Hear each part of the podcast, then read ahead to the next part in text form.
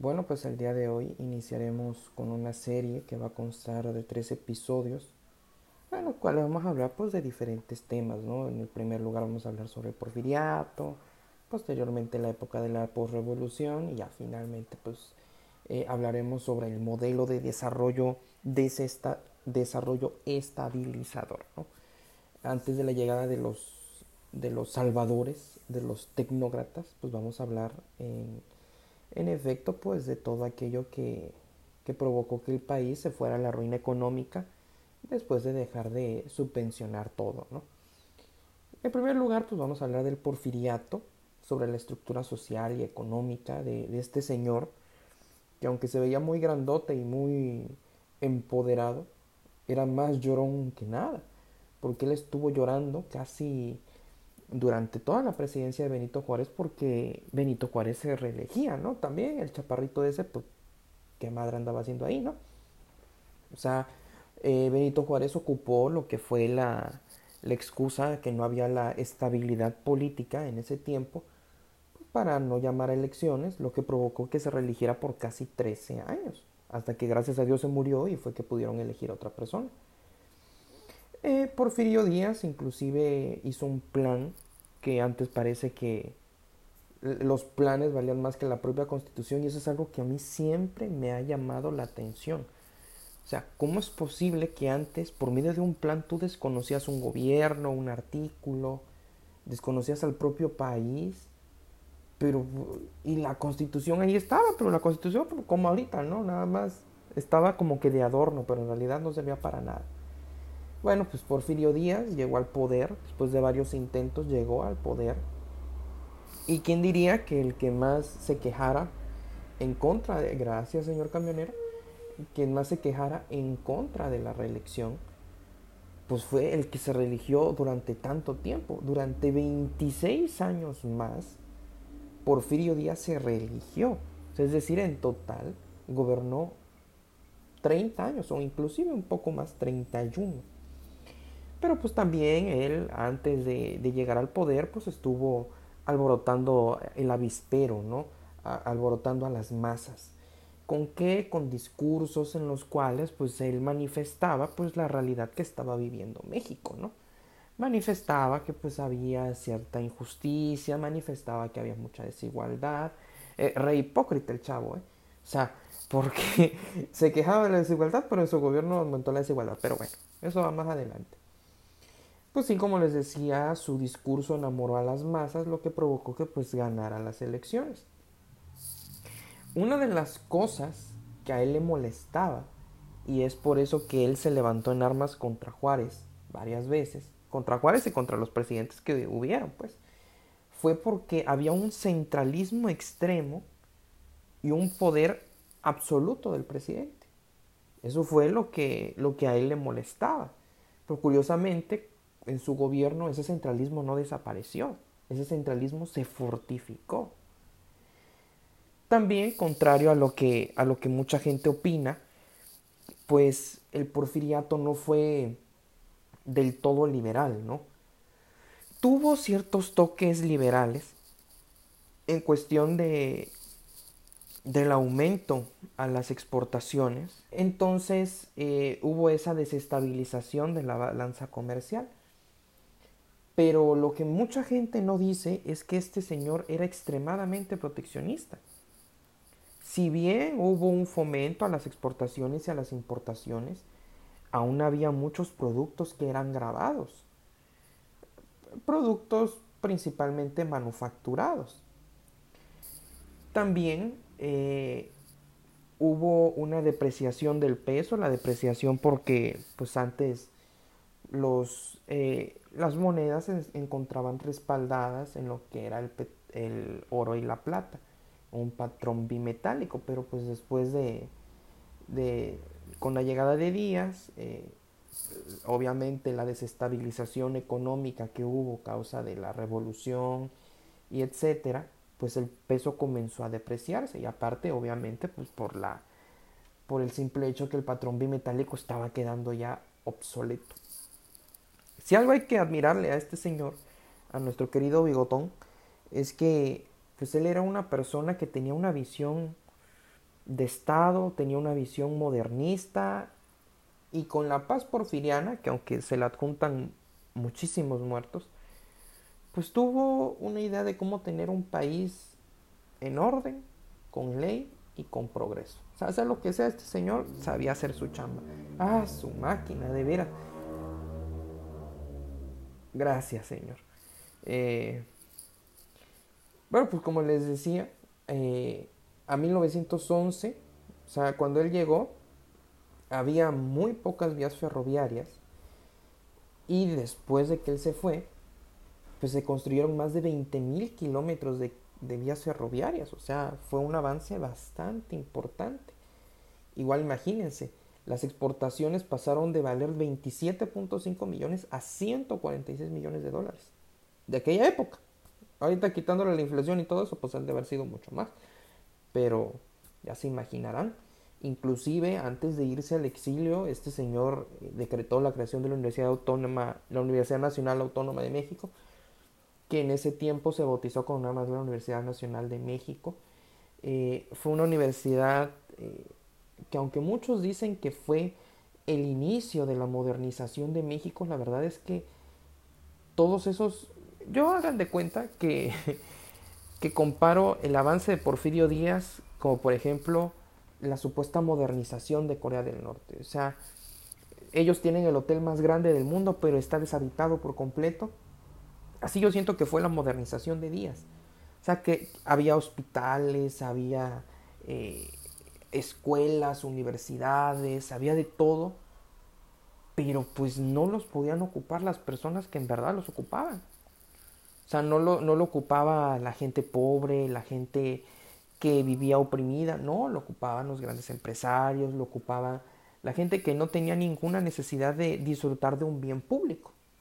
Entonces, esa, e, e, esa supuesta ola de modernización que hubo durante el gobierno de Díaz se me hace a mí que fue nada más como para dar a ver que México estaba progresando, pero dejó de lado a la población. O sea, nada más para decirle al mundo, miren, México está cambiando, pero México seguía siendo igual al que había durante la independencia.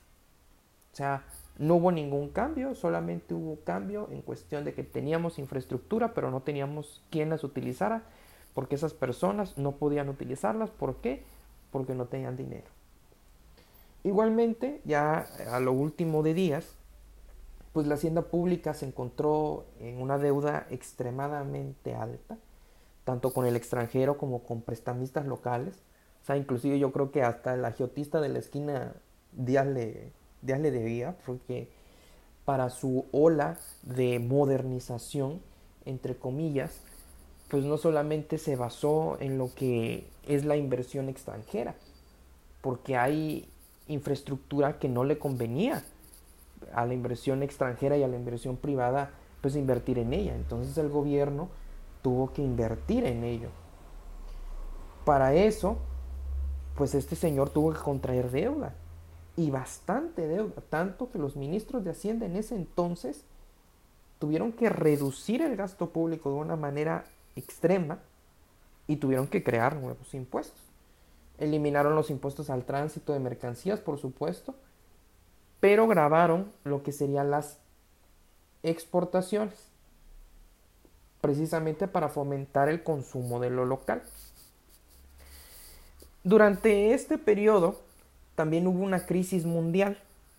En 1900, en México surge un grupo liberal que proponía reorganizar el país. ¿Por qué? Pues porque México estaba completamente desorganizado. México tenía un desmadre.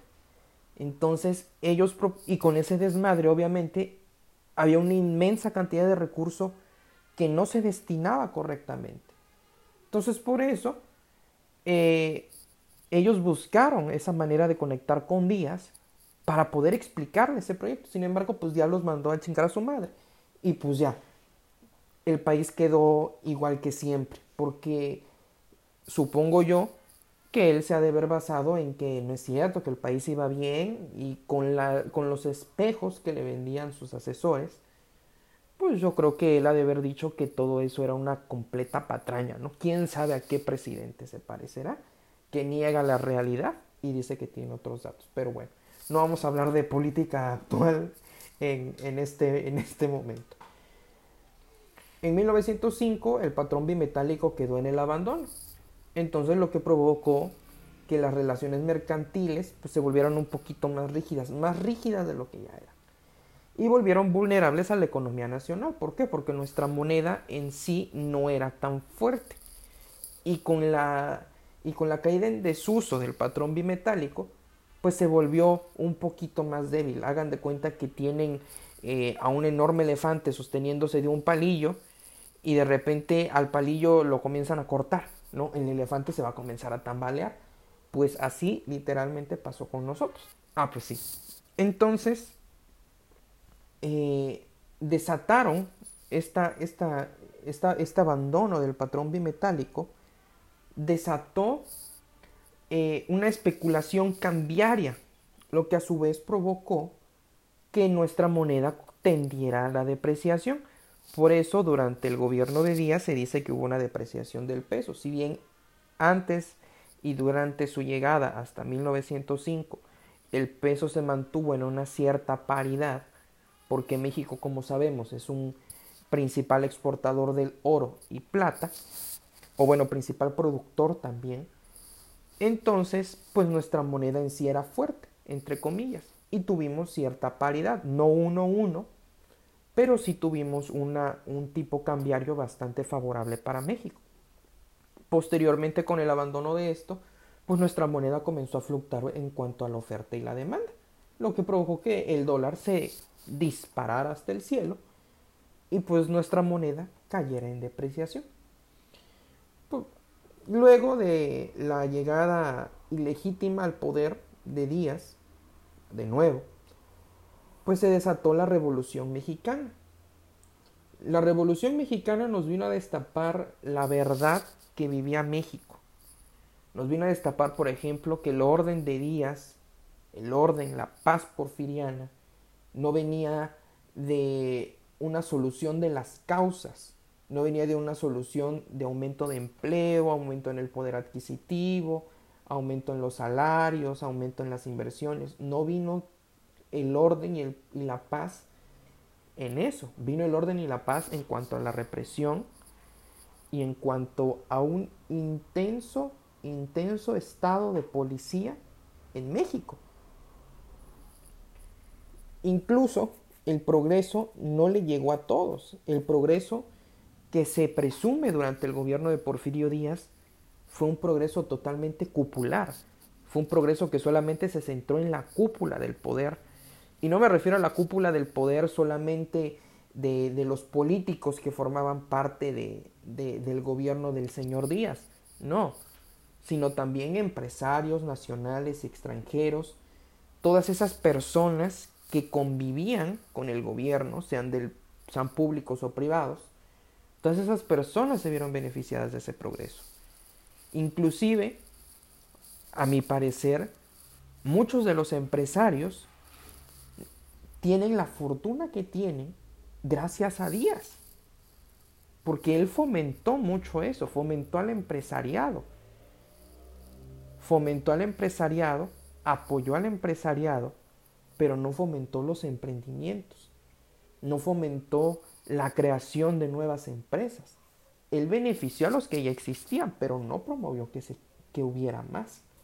Es por eso que su modelo, su, su gobierno, no se puede considerar al 100% liberal, porque los liberales buscan precisamente y buscaban precisamente esa libertad de los empleados para que en un futuro ellos también pudieran ser los patrones.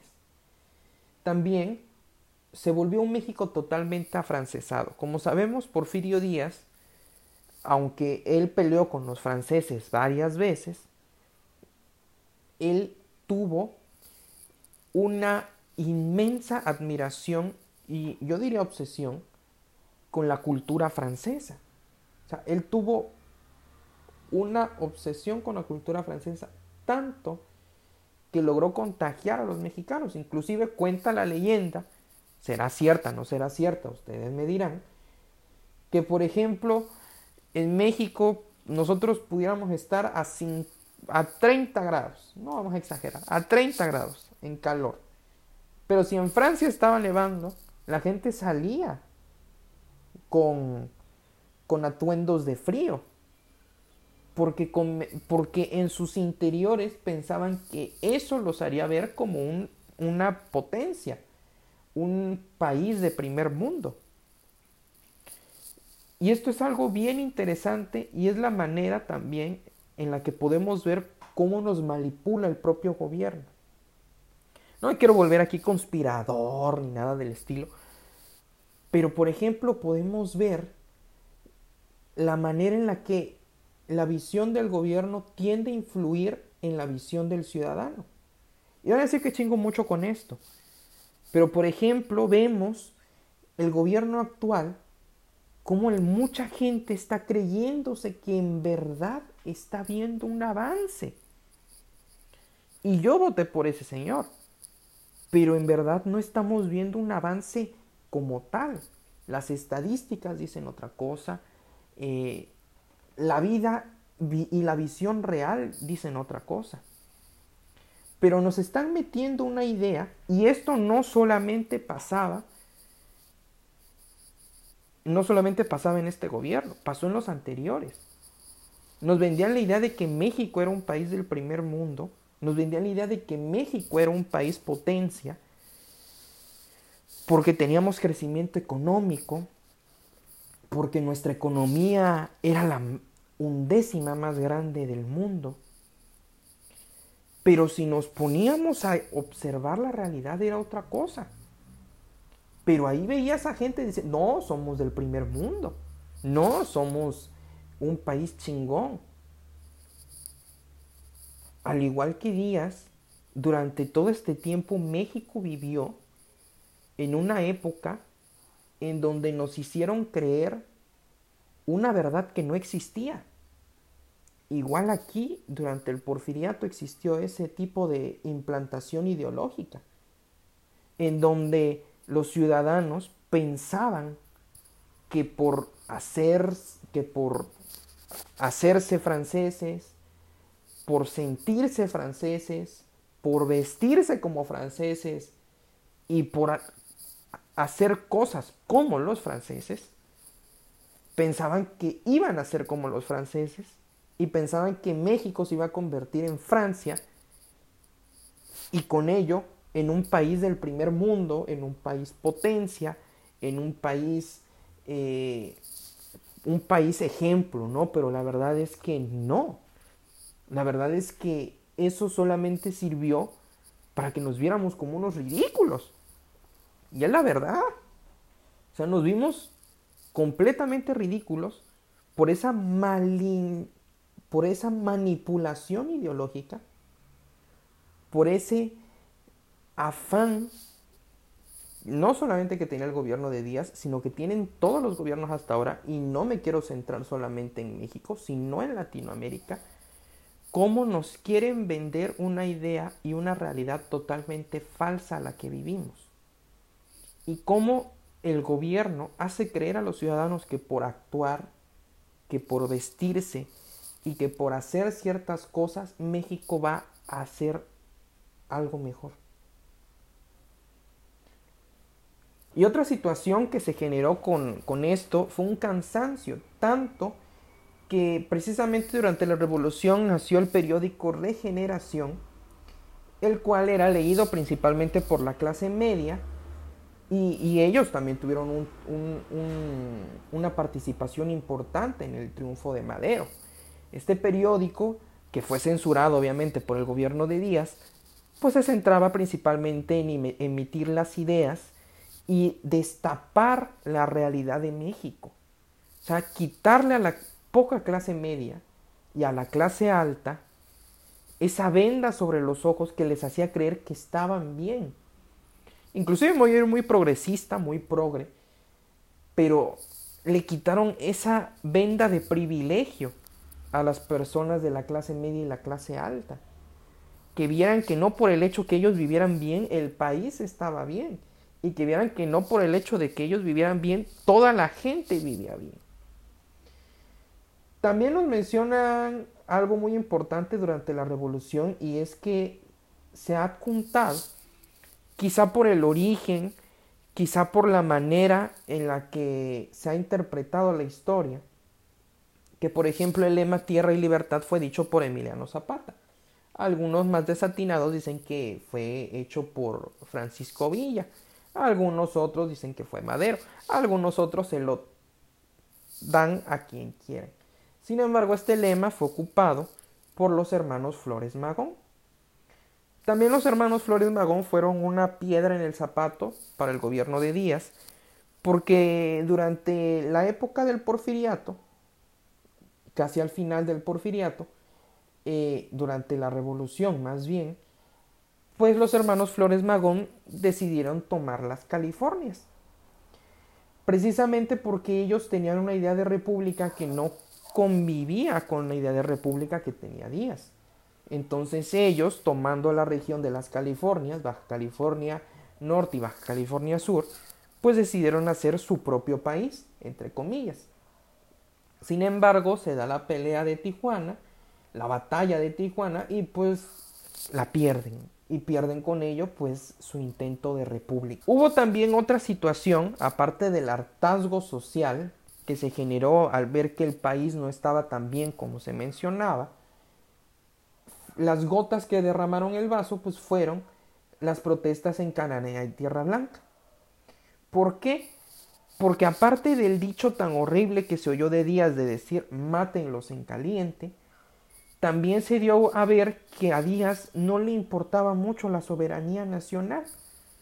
Aparte de que le entregó nuestros recursos nacionales, nuestros recursos naturales a los grandes empresarios extranjeros, también permitió que estos extranjeros mataran mexicanos dentro del territorio nacional.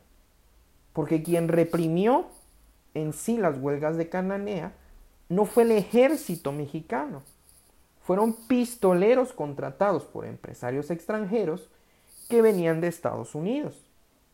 El gobierno de Díaz solo llegó a capturar a aquellos líderes que no habían sido asesinados. Pero en realidad quien realizó la matanza fueron los pistoleros estadounidenses. Y eso fue algo que también colmó la paciencia de los mexicanos. El progreso también que dicen que hubo durante el gobierno de Díaz, pues fue un progreso acompañado de una esclavitud implícita, sobre todo en la zona de Yucatán, en donde en las enequeneras se contrataban indígenas para poder realizar esos trabajos, para poder realizar los trabajos dentro de las enequeneras. Inclusive hay un libro, no me acuerdo ahorita del título, pero inclusive hay un libro que dice cómo era la vida de los indígenas enequeneros en Yucatán, cómo había un tráfico de esclavos en Yucatán, cómo el gobernador de Yucatán y el gobierno de Díaz sabían perfectamente la trata de esclavos que había ahí y cómo el mismo gobierno con los empresarios para callarse y cómo los empresarios ocupaban al gobierno para perseguir a aquellos indígenas esclavos que escapaban de esa esclavitud. como sabemos y como nos deja ver la historia, los indígenas fueron totalmente masacrados durante la época de Porfirio Díaz. Fueron esclavizados, fueron marginados, inclusive más que en la colonia. En verdad es sorprendente la cantidad de delitos de lesa humanidad que se cometieron durante el gobierno de Díaz. Inclusive hay una historia que cuenta que hubo una, un blanqueamiento de nuestra raza. Que Porfirio Díaz era tanta su obsesión por lograr un estado como Francia que inclusive trató de eliminar a toda la raza negra y morena que existía en México. A través de esto, y por esto, pues nacieron los grupos liberales que fueron encabezados principalmente por los hermanos Flores Magón, por Jesús y Ricardo. Ellos publicaron el periódico de regeneración y principalmente los que se unieron a este movimiento en contra del gobierno de Díaz fueron los cristianos. Cristianos en general, no voy a decir católicos, no voy a decir protestantes, los cristianos en general fueron los que se levantaron contra el gobierno de Díaz, pero querían darle una solución más pacífica al conflicto. Sin embargo, pues ya sabemos que Díaz era una persona de más armas y menos habla, y pues, eh, y pues se desató lo que vendría a ser la movilización eh, durante los años eh, de 1910 hacia 1920. El 7 de junio de 1911, después de muchas luchas electorales y revolución armada, Madero entra triunfante a la Ciudad de México y comenzó a reorganizar su campaña para las elecciones de 1911. Durante la presidencia de Madero fue una persona que llegó con muchas expectativas, pero en las realidades resultó ser una persona que no cumplió absolutamente nada, puesto que no movió todo lo que Díaz en un principio había hecho, no devolvió la tierra a los indígenas, dejó inconformes a todos. O sea, no vamos a decir que dejó inconforme a un grupo, no, dejó inconforme a todos, a los grandes empresarios, a los grupos políticos más poderosos, a las clases medias, a las clases bajas, a los inversionistas extranjeros. O sea, llegó y fracasó en todo. Él creyó que al haber superado cuatro rebeliones armadas, pues ya había alcanzado cierta estabilidad. le dio una sensación de falsa calma, puesto que después de vencer esas cuatro rebeliones, él pensó que por fin se había puesto fin al legado de sangre que durante tanto tiempo había corrido. Pero lo que pasó en realidad fue que Félix Díaz y Victoriano Huerta pactaron el 18 de febrero de 1913 el pacto de la Ciudadela y levantaron a las Fuerzas Armadas contrarias a Madero para derrocarlo y así sacar provecho con miras personales, de élites y por supuesto con la complicidad del gobierno de los Estados Unidos. Hubo un sinfín de irregularidades en cuanto al porfiriato, hubo una enorme desigualdad. Podemos decir inclusive que fue el periodo hitleriano y fascista de nuestro país pero no podemos negar que gracias a esa mano dura que él tuvo, gracias a esa voluntad de generar un desarrollo, aunque tirándole a unos lados medio extremos, esta política sirvió para poner los cimientos para el México que existe el día de hoy. Inclusive retomando palabras que él dijo, México, cuando él llegó, no estaba listo para una democracia. Pero con la puesta en orden que él tuvo durante todo el tiempo que él gobernó, se lograron poner los cimientos para que México lograra ser una democracia real, entre comillas. Hasta aquí ha llegado el episodio de hoy. Gracias por estar conmigo, gracias por escuchar esto y sobre todo quedamos pendientes para el siguiente episodio que hablará del periodo postrevolucionario que abarca de 1917, es decir, el fin del periodo de Victoriano Huerta, hasta 1940, que es cuando termina el gobierno de Lázaro Cárdenas. Gracias por asistir este podcast y quedamos pendientes para más.